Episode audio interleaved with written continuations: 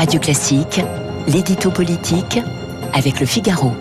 Bonjour Arthur Berda. Bonjour François. Journaliste politique et chef de service euh, au Figaro. Arthur, avec vous, on se rapproche de l'éternité ce matin. Je le dis avec une, une pointe d'ironie puisque vous revenez sur les tentatives d'union de la gauche qui n'en finissent pas euh, de se répéter sans jamais se concrétiser.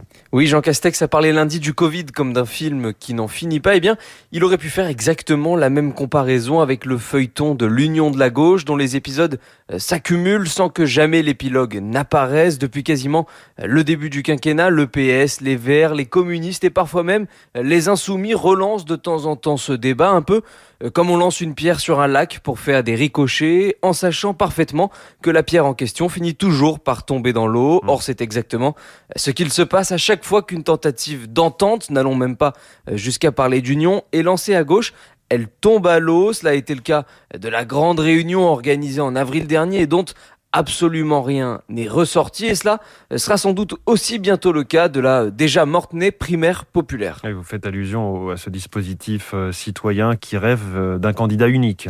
Exactement, et il faut dire qu'ils ont rencontré un certain écho hein, d'ailleurs, puisque leur pétition revendique plus de 300 000 signataires à ce jour, un début de succès euh, qui a galvanisé les organisateurs et qui les a encouragés à tout prévoir, un système de recueillement des parrainages, une base programmatique, un comité de soutien et même le calendrier d'un éventuel vote, sauf que tout cela devrait en rester au stade de projet puisque ni l'écologiste Yannick Jadot, ni le communiste Fabien Roussel, ni l'insoumis Jean-Luc Mélenchon n'entendent se soumettre à une quelconque compétition.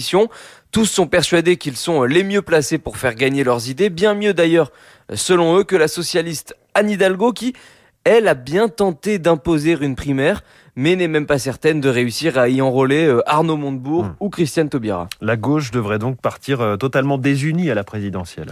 Eh bien, en fait, je dirais plutôt que ce sont les gauches qui devraient partir désunies parce qu'il est là le vrai fond du problème, sans ressortir la désormais galvaudée euh, théorie des gauches irréconciliables que Manuel Valls a eu raison de prophétiser en son temps. Il faut reconnaître que ces camps n'ont plus grand chose en commun aujourd'hui, qu'il s'agisse euh, du rapport à l'Europe, à la République, à la laïcité ou à l'économie.